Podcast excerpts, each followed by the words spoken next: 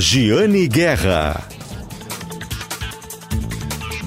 Olá, bom dia. Está começando o programa Acerto de Contas, o programa de economia da Rádio Gaúcha. Na pauta de hoje, leilões de imóveis, cuidados para fazer um bom negócio e não cair em fria. O olhar do varejo sobre os impactos do corte de benefícios pelo governo do estado. Por que o juro do cartão de crédito não caiu mesmo com o teto estabelecido por lei? Uma construtora vai investir 75 milhões de reais em prédio de 61 metros com vista para o Guaíba. E para fechar, uma indústria gaúcha que vende caldeiras para outras fábricas de todo o país. Esses são os assuntos de hoje do programa Acerto de Contas, o programa de economia aqui da Rádio Gaúcha, que tem sempre o patrocínio de Shopping Total presente a todo momento. Shopping Total, vá fazer suas compras, vá participar dos eventos de final de semana do Shopping Total em Porto Alegre. E também temos o patrocínio no programa de Cindy Lojas Porto Alegre, Sindicato dos Lojistas de Porto Alegre, que está organizando e preparando, aquecendo as turbinas para a FBV 2024, a Feira Brasileira do Varejo, que terá entre os palestrantes o maior medalhista olímpico. Acesse fbv2024.com.br e veja quem são os demais palestrantes, além de Daniel Dias, atleta paralímpico. Esses são os nossos patrocinadores do programa Acerto de Contas, Shopping Total e Cindy Lojas Porto Alegre. Vamos começar hoje o programa falando sobre finanças pessoais, leilões de imóveis. São oportunidades, chamam a atenção, os preços às vezes são bem vantajosos, bem atrativos. Mas quais são os cuidados para fazer um negócio bom e não cair em uma fria? Este foi o tema do podcast Nossa Economia de GZH na última semana com o especialista em direito imobiliário Marcelo Tapai, que é também uh, sócio da Tapai Advogados e diretor do Instituto Brasileiro de Política e Direito do Consumidor Brasilcom. Vamos conferir aqui a entrevista. Na linha conosco, o advogado Marcelo Tapai, que é especialista em direito imobiliário e sócio do Tapai Advogados, e além disso é diretor do Instituto Brasileiro de Política e Direito do Consumidor, Brasilcom. Tudo bem, professor? Olá, tudo bem? Prazer falar com vocês. Bom, professor de Direito e diretor do Instituto Brasileiro de Direito Consumidor. E eu quero abordar com o senhor hoje uma pauta que eu sei que é bem da sua área e que é um assunto que nós trazemos com frequência aqui, que são os leilões de imóveis. Né? Leilões de imóveis que, num primeiro momento, aparecem como grandes oportunidades, mas que exigem alguns cuidados, obviamente. E a nossa entrevista é para isso, professor, diretor, é para alertar para esses cuidados que são necessários. A começar pelos, uh, pelas instituições que realizam os leilões. Uh, essas empresas, elas sempre são de confiança? Ou é importante que o consumidor dê uma pesquisada, dê uma verificada nas referências delas antes de participar de um leilão que elas estejam organizando? Esse é o cuidado número um. Existem vários sites de leilão que são sites falsos. Então, o consumidor precisa entender qual é o site verdadeiro e como é, conhecer esse site. É importante dizer que os leilões se popularizaram muito porque eles se tornaram digitais, eletrônicos, pela internet. Então isso facilitou com que uh, pessoas que antes não tinham acesso, não conheciam, não sabiam como participar de um leilão, hoje conseguem fazer isso com, com bastante facilidade. E essa facilidade, é claro, é muito bom porque qualquer um pode entrar e participar de um leilão, tem a oportunidade, mas traz o risco de entrar num site falso. Então eu vou te passar aqui, gente, alguns é, é, pontos que, que, a pessoa precisa ficar muito atenta para saber se o leilão é, é, verdadeiro, se o site é verdadeiro, se aquela informação lá que consta no, leilão, ela é verdadeira. O, a primeira constatação que a pessoa tem que fazer e verificar é o domínio do site. Então, normalmente, é, sites de leilão falsos não usam o .com.br. Eles usam só o .com ou alguma outra extensão. Então, por exemplo, leilões é, x.com.br já é um indício de que ele pode ser verdadeiro. Além disso, tem que ter uma conexão segura, o HTTPS, é importante verificar isso. Além disso, os sites falsos normalmente não colocam a informação de quem é o leiloeiro oficial. Então, num site de leilão verdadeiro, tem o nome completo e a, a ficha de matrícula do leiloeiro oficial. Um leiloeiro oficial, ele tem que estar tá cadastrado na junta comercial do Estado. Então, no site oficial, tem o nome do leiloeiro e tem o número do registro dele. A pessoa vai até, entra no site da junta comercial do Estado e checa se esse, essa informação é verdadeira, se esse leiloeiro existe. E por que isso? Porque quando você arremata o bem no leilão, você não paga para uma empresa, você não paga para terceiros, você vai fazer o pagamento diretamente na conta do leiloeiro oficial. Então, se essa pessoa existe, está registrada na junta comercial e você quiser um depósito na conta dela, muito provavelmente você está seguro nessa, nessa operação. É, outro ponto, sites falsos normalmente não disponibilizam um edital completo, é, não oferecem, não, não, não te, é, colocam o número, se for um leilão judicial, o número do processo, não colocam as informações é, relevantes sobre o, o processo, se não for extrajudicial, não tem as informações do banco. Então, são muitos pontos a serem verificados para você começar a se interessar por um imóvel. É, o ponto número um é descobrir, pesquisar bastante se esse site é verdadeiro, se o leiloeiro oficial realmente existe e se tudo está de acordo. Bom, um outro ponto que nem sempre eu vejo com muita clareza nos anúncios, mas que é essencial na hora de decidir, de definir preço, né, e decidir por comprar ou não o um imóvel, é se ele está desocupado. Isso tem alguma regra que determina que essa informação esteja mais clara no anúncio, diretor? Sim, o edital ele é fundamental, ele vai trazer todas as informações. Então ele vai trazer a, a informação se o imóvel está ocupado ou está desocupado. É, normalmente você tem esses imóveis ocupados, na grande maioria dos casos, então é, normalmente também não é possível fazer a visita. E isso é um dos riscos na hora de comprar o imóvel. Mas além da questão se está ocupado ou não está ocupado, o edital vai dizer se for um leilão extrajudicial feito por banco, se pode ser parcelado, como pode ser parcelado, de que forma que o banco aceita o pagamento. Leilão judicial é só à vista, então eu tenho que ver o processo. Por que ver o processo? Porque, e é o edital que vai dizer isso, porque é, existem casos em que você fez a arrematação do imóvel e não importa qual é o valor da dívida, você só vai pagar aquilo que é o valor da arrematação do imóvel. Mas existem casos, e isso está no, no edital, que você vai arrematar o imóvel por 100 mil reais, mas a dívida do, do proprietário do imóvel é 120 mil reais. Então, além dos 100 mil reais que você deu na arrematação, você vai precisar pagar mais 20 mil reais para cobrir a totalidade da dívida. Por isso, a leitura muito atenta de um edital é algo indispensável. E o edital é um documento é, complicado. Ele traz termos técnicos, termos jurídicos. Então, o acompanhamento de alguém especializado, é, de um profissional que conheça o, como funciona o leilão, um advogado, é essencial. É, é essa pessoa que vai poder te orientar se esse negócio já num primeiro momento vale a pena ou não. Certo. E em relação à desocupação posterior, né? No caso de a pessoa ter optado, né, eh, por comprar o imóvel mesmo assim, mesmo estando ocupado, e como tem que ser feita a desocupação depois pelo comprador?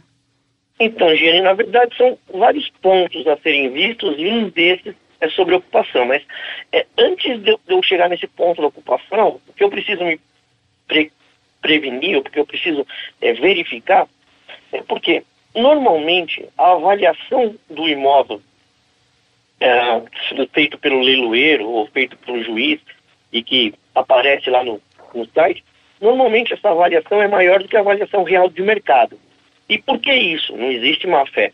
Ela é, normalmente é feita, ela acaba sendo maior do que o mercado, porque quando um avaliador vai te informar, vai tentar descobrir quanto esse imóvel vale, ele pega em, em sites de, de imobiliárias, etc., é o valor médio de um imóvel na região. ele não vai visitar um por um, ele não vai ficar verificando outros imóveis, a situação que está. Esses imóveis que estão anunciados, o preço varia bastante. Por quê? Alguns estão, inclusive, mobiliados num, num estado diferente, estão reformados. É, então, é, a média de preço, ela acaba elevando muito. E, além disso, é praxe de mercado. As pessoas nunca vendem um imóvel pelo preço anunciado. Então, um imóvel de 100 mil, ele provavelmente vai ser vendido por 90 mil, por 85 mil. Ou seja, no valor da avaliação, eu tenho um preço cheio que não corresponde ao preço da venda efetiva. Já tem aí uma diferença de valor expressiva. Tenho que levar em conta que quando eu arremato o imóvel, eu vou pagar 5% do valor da arrematação para o leiloeiro. É uma responsabilidade minha. Então, além de eu ter um imóvel com uma avaliação superior, eu também tenho mais 5% sobre esse valor. Daí começam as contas, porque quando o, o, o edital aparece, olha, vai estar sendo vendido por 70% do valor da avaliação, as, se você fizer essa conta, pode ser que esses 70% indicado no valor de uma avaliação superior, mais os 5% do leiloeiro, acabem quase saindo o mesmo preço ou até mais caro. Não sei se ficou muito confusa a, explicação. É bastante complexo. Tem... Por favor, continue. Tem que, tem que levar em conta também que um imóvel que vai para leilão é porque a pessoa está com dívidas muito grandes. E a pessoa com dívida muito grande, que já sabe que vai perder o imóvel, ela não reformou o imóvel. O estado desse imóvel pode estar muito ruim eu vou ter que investir numa reforma e eu não sei, eu não consigo avaliar nem qual é o valor da reforma porque eu não visitei o imóvel. É um, é um risco que você assume. É, tenho casos aqui no escritório que a pessoa que perdeu o imóvel, antes de sair, ela quebrou completamente, quebrou vaso sanitário, quebrou espelhos, enfim, destruiu o imóvel. Quando o cliente foi verificar, aquilo estava, o que ele gastou na reforma foi mais do que ele pagou no próprio imóvel. E, e, nesse caso, tem alguma solução? Até teria, entre com uma ação de reparação de danos contra a pessoa que destruiu o imóvel, mas se ele já perdeu o imóvel por causa de dívidas, dificilmente eu vou encontrar algum bem para penhorar dele. É, é, tem também a questão do tempo, ou seja, eu tenho tempo para reforma, eu tenho tempo para desocupação, quanto tempo eu vou ficar sem usar esse imóvel? Vou ficar privado do uso do imóvel. Durante esse período, depois que eu arrematei, IPTU, condomínio, fica tudo por minha conta. Então, além do privado do uso do imóvel, eu ainda tenho as despesas com condomínio e IPTU, que certamente a pessoa que perdeu esse imóvel não vai pagar. E a questão da, da desocupação. E o sujeito não sair de forma espontânea, eu vou entrar com uma ação judicial. E uma ação judicial tem custos, e uma ação judicial demora algum tempo. E isso vai me dar problema. É, se eu tiver que fazer uma, uma desocupação forçada, por exemplo, com é, oficial de justiça, quem paga o serviço de mudança e de depósito do, dos móveis também é a pessoa que arrematou o imóvel. Então, a análise para saber se um leilão compensa, ela é muito grande. É, não, não basta você olhar lá no, no site do leiloeiro, ah, o imóvel aqui está saindo por 70% do preço. A conta é complexa para você fazer isso. Para você morar. Se você for comprar o imóvel para revender, que nem algumas pessoas é, pensam em fazer, lá eu compro o imóvel por 60% do preço, dou um tapinha nele e vendo um pouco mais barato do que o valor de mercado e faço dinheiro. Não é bem assim, porque além de tudo o que eu já te falei, quem compra o imóvel para revender precisa contar que ele vai gastar mais 6% do valor do imóvel pra, como taxa de corretagem, porque ele vai ter que pagar a corretagem, e se por sorte ele tiver algum lucro, ele vai pagar um imposto sobre o lucro imobiliário também. Então é, é bastante complexo. É, é um bom negócio, pode ser um bom negócio, mas a análise tem que ser muito detalhada e muito atenta. Bom, pois é, esse é um ponto, né? Porque com tantos alertas importantíssimos, importantíssimos, mais alertas, inclusive, do que eu achei que nós tiraríamos da nossa conversa, diretor, é, quando que é uma boa oportunidade? Quando que, quando que o senhor vê que há casos que é uma boa pedida para as pessoas? Não tem uma fórmula. Não tem uma fórmula pronta. Então. Eu podia perguntar qual é que vai ser a cotação do dólar no fechamento do ano, mas. tem por conta. Você vê que Exatamente. Tem aqui uma série de, de fatores que você tem que somar para entender o custo final. Então, talvez, para não, não, não deixar sem resposta nenhuma, a pessoa ah, que está interessada, ela própria procurar imóveis semelhantes naquela região e entender quanto aqueles imóveis estão. Até barganhar, interessado na compra de um imóvel à venda por 100 mil reais igual, eu vou barganhar, ver se, compro, se o vendedor aceita 90, se o vendedor aceita 85, é, se o imóvel que está venda por 100, ele tá, vai ser entregue todo reformado e decorado, entendeu? Eu próprio tenho que tirar uma conclusão se o valor da avaliação está correto, se vale a pena. Ainda sobre finanças pessoais, por que o juro do cartão de crédito não caiu, mesmo com o teto estabelecido por lei? Bom, vamos entender isso com o diretor da Associação Nacional de Executivos de Finanças, Andrew Storfer. Pois é, diretor, porque assim o que me chama a atenção é que nós estávamos noticiando aí que o juro do cartão de crédito ia ser limitado em 100%, né, o do rotativo do cartão de crédito. E a última pesquisa da Associação Nacional de Executivos de Finanças ainda traz um juro uh, médio ao ano superior a 400%. A impressão que dá é que a conta não está fechando. O que está acontecendo? Não, mas é, é, é, o ponto básico é o que você falou no início. Olha, os juros foram limitados a 100%. Não, os juros não foram limitados a 100%. Esse é um, é um ponto de atenção que a gente tem só que esclarecer. É, o que foi limitado é o seguinte: é, quando teve essa determinação, é, foi de que a dívida não poderia mais que dobrar. Essa é a determinação. Ou seja, os juros deveriam ser tais que, a, aplicados à dívida, ela no máximo dobrasse. Ou seja, alguém tem uma dívida de 10 mil reais. Essa dívida de 10 mil reais, no máximo, deveria se transformar em 20 mil reais. Ela não pode se transformar em mais do que isso. Isso é o que diz a regra, quer dizer, ela não poderia dobrar. Mas não quer dizer que uh, não tem nenhum prazo envolvido com relação a isso, entendeu? Quer dizer, não é que é uma coisa do tipo o juro é limitado a X% é, ao ano ou o juro é mensal é limitado a tanto. Não, a dívida não pode dobrar. Então, o que, que isso representa na prática? Imagina que o juro, por absurdo, que o juro é, e a gente tem que falar com cuidado, porque nesse país essas coisas de absurdo acontecem, você imagine que o juro fosse de 100% ao mês. Em um mês dobrou, né? E não poderia passar disso. Então, quando alguém tem uma dívida de 10 mil reais e o juro é de 15% ao mês, né? Vamos dizer que veio uma fatura de, por exemplo, 12 mil reais, alguém pagou 2 mil reais e ficou com 10 mil em aberto no rotativo. Se o juro é de 15% ao mês, esses 10 mil em aberto vão se transformar no mês seguinte, depois de 30 dias, em 11.500 reais, concorda? É 15% aplicado sobre o valor é, da dívida. Uhum. Ok? Até agora? Uhum, sim. Tá bom. Ele, pela regra atual, você, é, o, o o cartão ele deve obrigatoriamente o banco, enfim, oferecer um crédito é, não mais no rotativo, ele tem que ser parcelado depois de 30 dias no rotativo, né? Ele tem que ser parcelado a um juro menor do que aquele juro é, praticado no cartão, no rotativo. O rotativo então, está limitado a 30, 30 dias. dias. Né? Então, naquele nosso exemplo, é um valor. É... Bom, vamos pegar um valor mais baixo, que é 10 mil também, acho que fica meio. mil reais. Né? Alguém recebeu uma fatura de 1.300 reais, pagou 300, que é o que tinha, ficou com mil reais.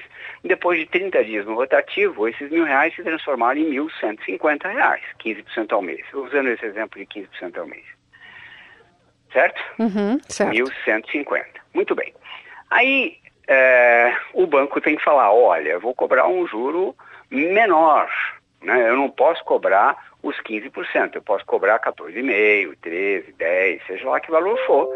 E tem que ser parcelas, é, prestações fixas, né? O número de prestações tem que ser determinado. Então, imagine que o banco fala, olha, eu vou, eu estou propondo para você 10% de juro ao mês em seis parcelas, em seis pagamentos, né? Então, quando alguém aplica esses 10% de juros ao mês, aquele 1.150 ele vai ser acrescido de 115 reais para o outro mês, concorda? 10% sobre os mil mais os 150, concorda não? Sim, concordo. Uhum, tá. Acompanhando. Então ele vai para ali para 1.265 é, de dívida, que ele parcelou, né? E aí, a, a, aí tem, é feito um cálculo de qual seria o valor, eu não vou entrar no detalhe, né? Mas é um, uma matemática financeira de qual seria o, número, o valor de cada parcela, e ele vai pagar um certo juro mais seis parcelas e acabou. Só que quando a gente olha esse juro de 10% nesse meu exemplo aplicado, depois de seis meses, vamos dizer, esse valor de mil reais, ele vai ter pago 1.800. Você precisa fazer a conta, que eu não estou com calculadora, mas ele vai pagar um valor 1.800. A dívida dobrou? Não. A dívida, para dobrar, teria que ser 2 mil, concorda? Uhum, sim. Então, se o banco falar, eu cobro 15% ao mês no cartão e depois eu parcelo, cobro 10%, 10% sei lá o quê, em algumas parcelas, desde que a dívida não dobre, ou mais que dobre, né, não tem problema nenhum. Essa, esse é o ponto que existe uma falha nisso daí. Né? Quer dizer, essa regulamentação que veio para os cartões com essa limitação, ela não é completa, ela não fala assim, olha, o juro tem que ser 100% ao ano. Não, não diz isso. Não deu um prazo, né? Não deu um prazo. E por outro lado, ele se desse um prazo, falou, olha, o juro não pode mais do que, a, a dívida não pode mais do que dobrar, né? Então a gente está falando de 100%, porque ele não fala de juro nem nada, fala dívida não pode mais dobrar. Inclusive isso aí tem qualquer outra taxa embutida, vai ter que ter esse valor aí. Não, não se pode acrescentar uma taxa administrativa. Então os 400% da média da pesquisa não aconteceriam faticamente? Não aconteceriam porque você, é, se, é eles, claro, eles refletem que há um juro muito alto aplicado em um prazo curto, mas, Isso, mas faticamente eles não aconteceriam. Exatamente. Então, é exatamente o que você falou. Então, na prática, isso não ocorre porque tem essa limitação. Mas quando você fala, qual é o juro que cobrou por 30 dias no cartão? 15% ao mês, 400 e tantos por ano, é isso que cobrou. O equivalente ao ano é isso aí. Só que na prática nunca vai pagar isso, mas o juro é esse mesmo, né? Sim, claro. O peso né? dele num, num, num, curto prazo é, seria o equivalente a esses isso. 400% essa... ao ano, usando média, né? Exatamente. E o, o, também não houve na regulamentação nem a limitação de juro de 100%, ele não fala nisso, ele só fala que a dívida não pode dobrar. E nem o prazo para isso. Fala, olha, tem que ser menos que um ano, tem que ser entre X e Y, porque é, senão ele estaria regulando a taxa de juros. Esse é o problema que o governo também não quer. Vamos lembrar que na Constituição, a Constituição é, de 88, ela limita o juro a 12% ao ano, lembra disso, né? Está lá na Constituição. Porém, ninguém nunca regulamentou, nunca foi aplicado. Isso não é aplicado. Por quê? Porque falta a regulamentação. E ninguém quer regulamentar, que não dá para regulamentar, a verdade é essa. Sim. Vamos pensar por absurdo que alguém fale assim, o juro por lei, né? Vamos, vamos Sim, mais é, ou menos ter... como a determinação constitucional de quanto que a cesta Isso. básica deveria suprir de uma família por mês. É, é, o quanto que o salário mínimo deveria suprir de uma família por mês, usando por base a cesta básica naquele cálculo que o Diese faz. Está na Constituição, mas não é necessariamente é aplicado, né? E o que, que é cesta básica também muda. Eu lembro há 30 anos atrás que a filmadora de vídeo entrou na cesta básica alemã. é outro mundo, né? Sim, né? Então... Tem, que tem lugares que eu ouvi falar que tem salmão na cesta básica, né? Pois é. Não que todas as pessoas então... não tivessem direito, né, a, apreciar este peixe tão delicioso, mas, mas não precisaria não estar na cesta básica. lei, né? Se você chega, imagina que alguém falasse assim, olha, o juro só pode ser de 5% ao ano, não pode cobrar mais que isso. O que, que aconteceria? Ninguém presta dinheiro. Fala, precisa de? Não tem. Precisa cartão? Não existe. Porque ninguém vai conseguir captar e emprestar esse valor. Não funciona assim, não dá para ser assim. Né?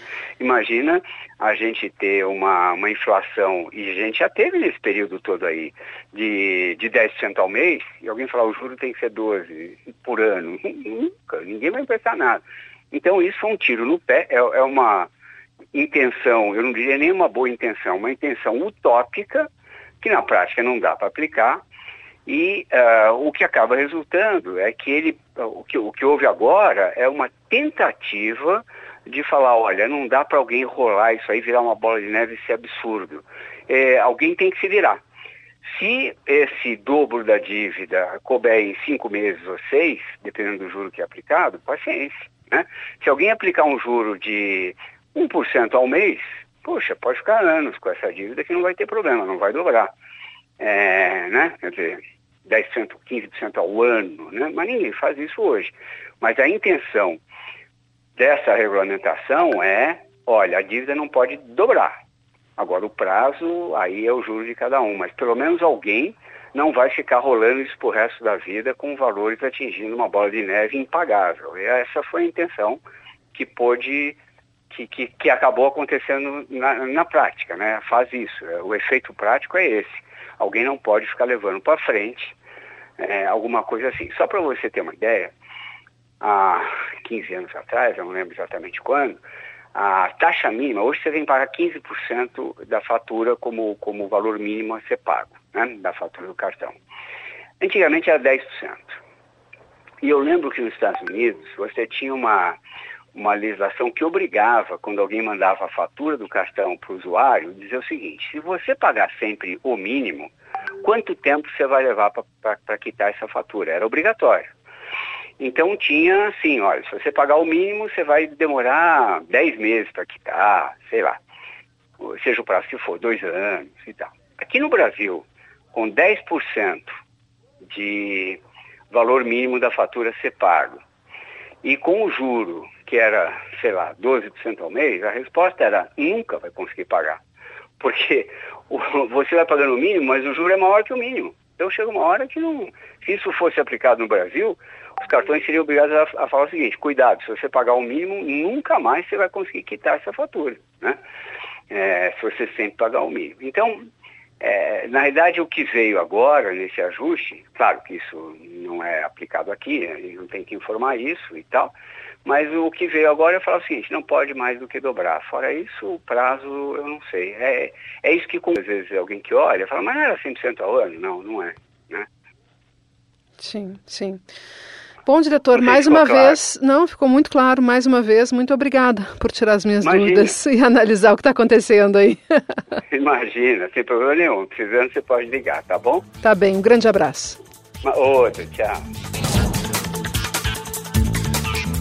Falamos bastante aqui no programa Acerto de Contas, no primeiro bloco, sobre finanças pessoais, assuntos, pautas que dizem respeito ao nosso bolso, ao meu bolso, ao seu bolso, ao nosso bolso. Depois do intervalo, nós vamos falar mais sobre negócios. Novidades de empresas do Rio Grande do Sul e também a preocupação do varejo com os impactos do corte de benefícios pelo governo do estado. É daqui a pouquinho aqui na Rádio Gaúcha, no Acerto de Contas, o programa de economia da Rádio Gaúcha, que tem o patrocínio de Shopping Total e Sim de Lojas Porto Alegre. Fiquem conosco, já voltamos.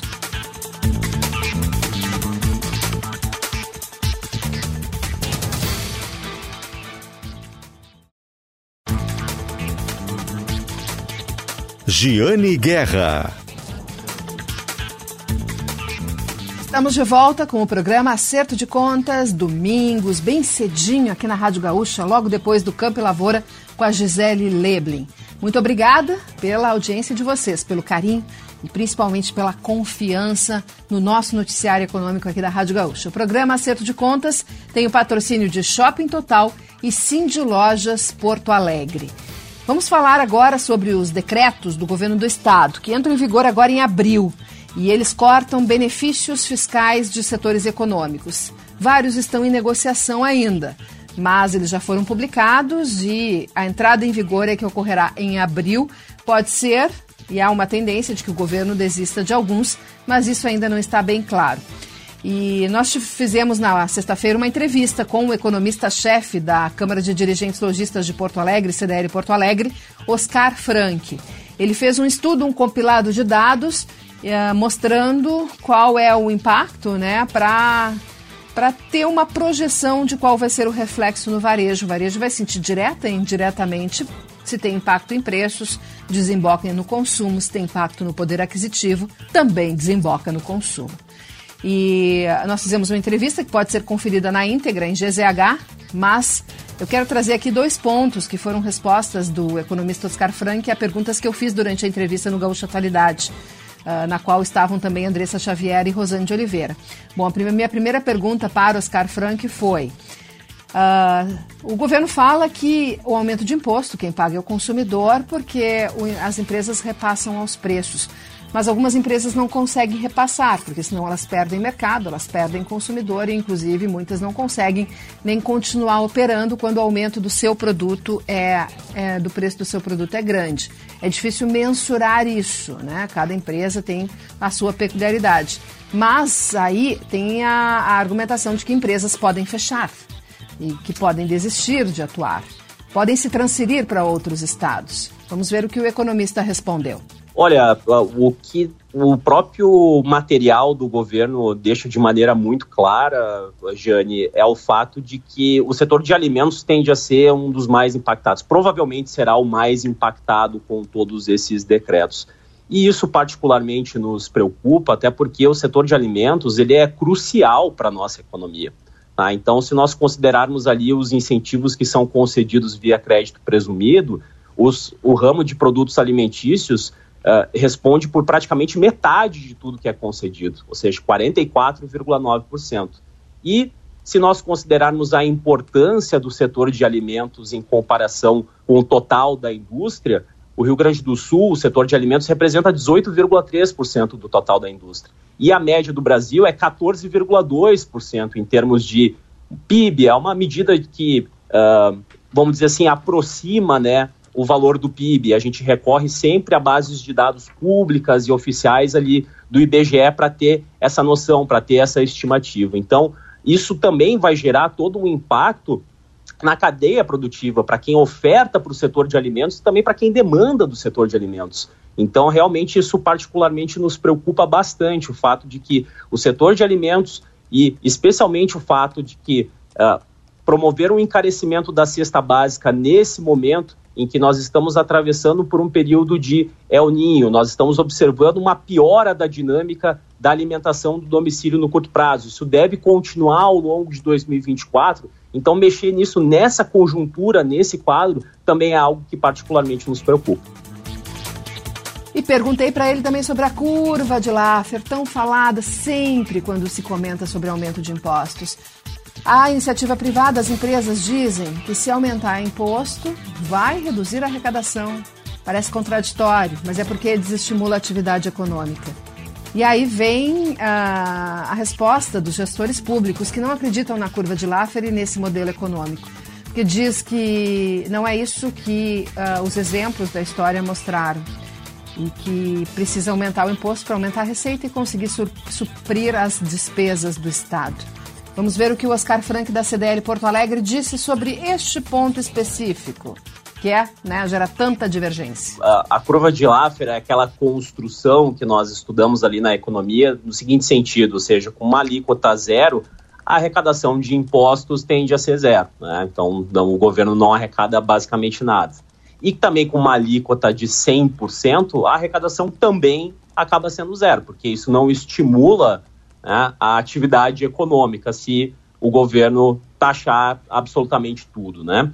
Então, uh, o X da questão aqui para mim é o seguinte, ou seja, uma eventual redução de impostos de 2%, ela não gera uma queda da arrecadação de 2%. Por quê? Porque isso vai estimular a demanda e o consumo via o barateamento dos preços. Né? Então, é por isso que é muito difícil de realizar esse tipo de estimativa. Esse cálculo ele tende a ser bastante complexo, porque também depende de uma série de situações relacionadas ao consumidor, de como é que ele percebe, é, uh, como é que ele reage então às mudanças de preços, dependendo então uh, do tipo de perfil de produto. Então, é bastante complexo. Da mesma forma, um aumento de impostos, ou, no caso que nós estamos tratando aqui, uma redução de benefícios, não aumentam a arrecadação na mesma magnitude. Tá? Por quê? Porque dependendo dos casos né, que nós estejamos analisando, isso pode via, inviabilizar, perdão, economicamente os negócios, né? Pode gerar aí um grande prejuízo financeiro do ponto de vista tributário se nós não tivermos a existência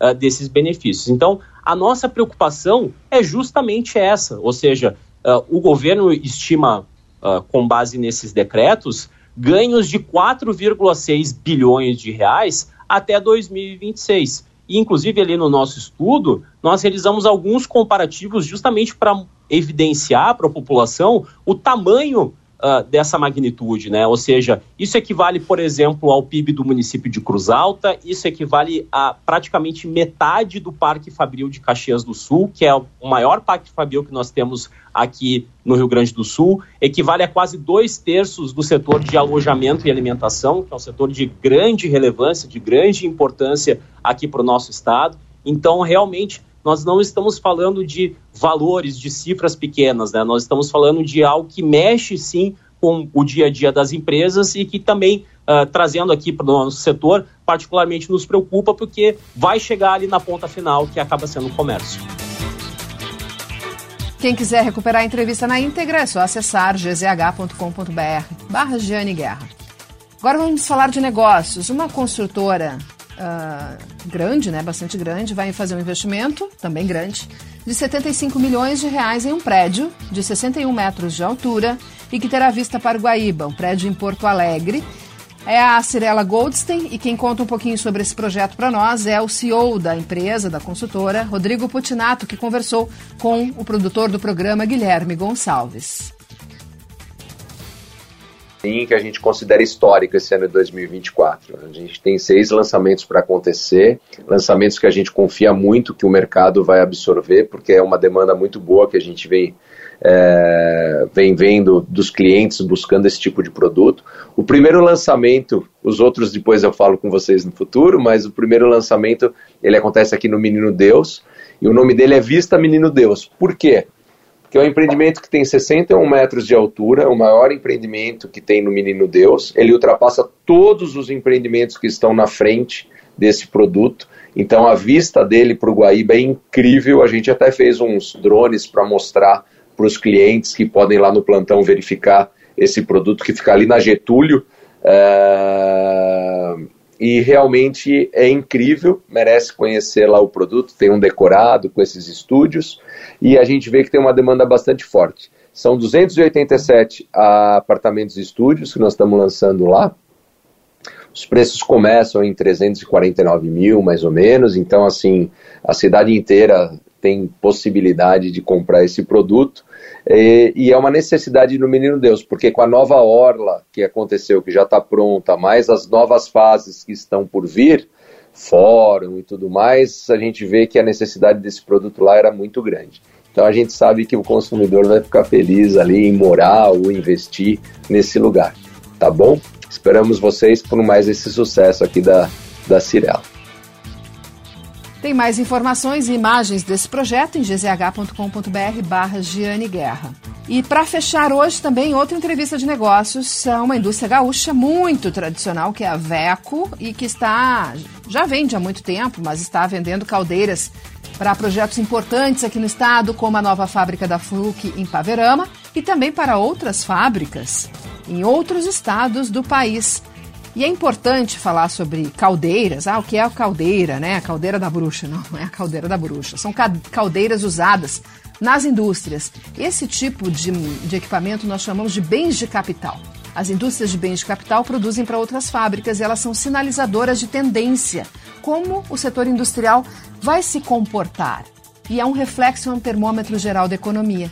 Então nós vamos conversar com o diretor da VECO, Luiz Henrique Campos, para saber sobre esses negócios e fazer uma projeção do setor. Vamos conversar agora com o Luiz Henrique, que é diretor da VECO, empresa aqui do Rio Grande do Sul. Tudo bem, diretor? Muito bem, Jeane, tudo bem. Prazer em falar contigo. Prazer é meu. Nos conhecemos uh, na viagem para Hanover, né? na comitiva da Federação das Indústrias do Rio Grande do Sul para a Agritécnica. Exatamente, exatamente. Foi bons momentos lá. É. Bom, nesses momentos acabo conhecendo bastante gente, depois temos pautas futuras. Pois me comentaram, diretor, que uh, as caldeiras, a caldeira que foi instalada numa fábrica que eu visitei recentemente, que é a fábrica da Fruc, em Paverama, nova unidade industrial da fabricante de bebidas, que a caldeira é da Veco. E aí surgiu né, a ideia de conversarmos sobre como é que estão os negócios. Uh, vocês venderam esse equipamento para a Fruc, para quem mais que vocês estão vendendo esses equipamentos, essas caldeiras que são tão importantes dentro de uma planta industrial? É, na realidade, a venda de bem de capital, onde nós nos inserimos, que são as caldeiras, né, não é, não é que se vende todo dia. Né? Então, tu tem meses que está bem, meses que está tá mais devagar. Mas nós tivemos ano passado, fizemos algumas obras boas aí, como essa da, das bebidas Fruc, que é uma caldeira de 5 toneladas de vapor lá para queimar lenha.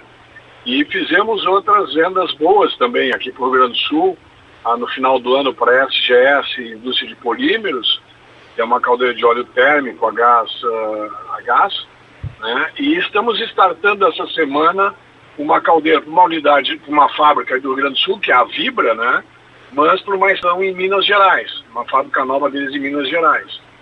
E também estamos instalando essa semana uma outra caldeira BRF PET, em Mogiana, da Mogiana, em São Paulo, Basto, São Paulo. Então esses negócios foram negócios bons, de equipamentos interessantes, e que a gente foi selecionado até por ter um preço competitivo, mas principalmente pela qualidade do nosso equipamento. Né? Pois é, uh, diretor, porque são, é um equipamento grande que precisa ser transportado. E então empresas de outros estados estão vindo comprar e estão buscando e comprando esse equipamento que é feito aqui no Rio Grande do Sul. Então o senhor já disse, né, que preço competitivo e qualidade são os diferenciais de vocês. E como vocês conseguem ter esse diferencial? É, o, o diferencial a gente tem uma estrutura bastante enxuta, o que nos proporciona ter um principalmente competitivo, né? Mas a gente busca sempre tecnologias novas para ter um equipamento de ponta, seja em termos de sistema de combustão, como em sistema de, de, de, de efluentes dos gases da combustão, né, em função do meio ambiente. Então a gente consegue enquadrar o nosso equipamento dentro das normas ambientais também. Quanto, há quanto tempo tem a empresa? A VEG está fazendo este ano 58 anos. 58 anos é bastante tempo aí também, né? Marca, marca de que ganha credibilidade no mercado, isso também ajuda bastante, imagino. Sim, exatamente. É uma marca consolidada e a estrutura da empresa, uma estrutura sólida, né? É, capitaneada pelo presidente Petri aí, mas é, proporciona realmente uma confiabilidade nos equipamentos, tanto na questão técnica como na questão futura, né? De sobrevivência das empresas, né? Sim, e qual é a estrutura da empresa hoje no Rio Grande do Sul? Hoje nós temos o, o presidente, que é o Gilberto Petri, que é o presidente da empresa, e depois nós temos dois diretores. Onde fica Eu, a fábrica? A fábrica fica em Porto Alegre, aqui na zona norte de Porto Alegre. Uhum. Há 58 anos no mesmo local. Quando nós fomos instalados lá, eh, não tinha ninguém em volta, né? Nós tínhamos ali mais o Álvares na ocasião, a La César, e hoje em dia nós estamos inseridos numa zona residencial, né? Sim, sim. E uh, quantos funcionários vocês têm hoje, diretor? em torno de 80 funcionários, entre, entre administração, fábrica e montagem, uns 80, 85 funcionários. E vocês chegam a exportar estas caldeiras? É, temos trabalhado alguma coisa em exportação, mas não é uma exportação regular. Se exporta um equipamento por ano, dois a cada dois anos, coisa assim. Não é o nosso forte de exportação. Nosso mercado interno é, é o nosso foco. Eu imagino que o equipamento seja bastante personalizado, conforme o cliente, o tipo de fábrica, o tipo de produto, a estrutura do onde ele vai ser instalado, não? Exatamente, nós não temos um equipamento igual ao outro, né? Até porque, como a gente tem uma condição de fazer equipamentos para vários combustíveis, para ter uma ideia, nós instalamos há dois anos atrás uma caldeira na Heineken em Belém do Pará, com queimando caroço de açaí. Instalamos uma em Buna, na Bahia, queimando casca de café, caroço de café. Né? Uh, estamos instalando agora uma no Ceará que vai queimar casca de babaçu. Eu estou agora aqui em São Paulo, uh, tratando de uma, uma fábrica nova no Rio Grande do Sul, na região de Pelotas, que vai queimar casca de arroz. Então uhum. a gente tem vários combustíveis alternativos e cada um é diferente do outro, né? Sim, sim. E a partir de quanto custa um equipamento desse? Ah, são equipamentos que variam de 500 mil a 10, 15 milhões, dependendo da capacidade, né? Porque a nossa linha é muito grande, né? Sim. Então você tem que pensar num, num, num equipamento pequeno que vai atender um pequeno hospital ou uma caldeira grande que atende uma indústria de papel, uma indústria, uma cervejaria, né? São equipamentos diferentes. Né? E se for comparar com um, o equipamento que a Veco fazia há 58 anos, o que mudou? O que modernizou ah, no equipamento? Ah, mudou bastante, porque o nosso foco naquela ocasião, quando a Veco inaugurou, era a fabricação de fornalha para secador de cereal da Kepler Weber. Nós tínhamos uma parceria muito grande com a Kepler. Né? Os dois donos da, da, da Veco, Abrivé e o C da Veco, na ocasião, ganharam royalties até 1980 da Kepler. Depois, em, em, em 66, o Kepler voltou a procurar a Veco para fabricar outros equipamentos. Né? E aí a Veco, então, tomou vida própria e, e, e acabou e, uh, se tornando um grande fabricante de caldeiras a vapor. Né?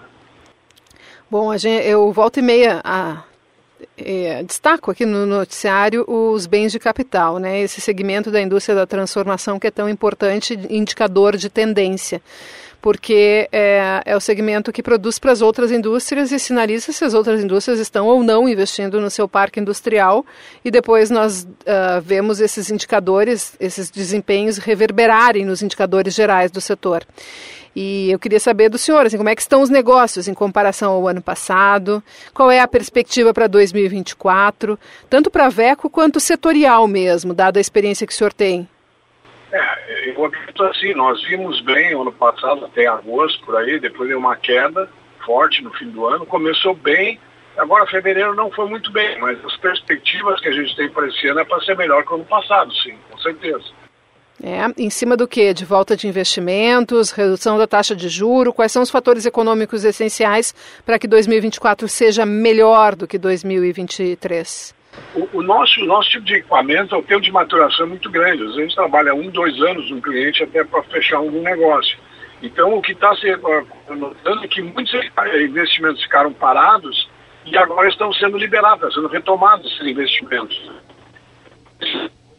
Traz toda aquela cadeia de equipamentos que é o setor de utilidades, que as fábricas todas usam, né? Isso aí torna de novo para as compras, né? Sim. Tá certo. Muito obrigada pela entrevista. Tá bom. Muito obrigado e atenção para vocês. Muito obrigada, um abraço e boa viagem.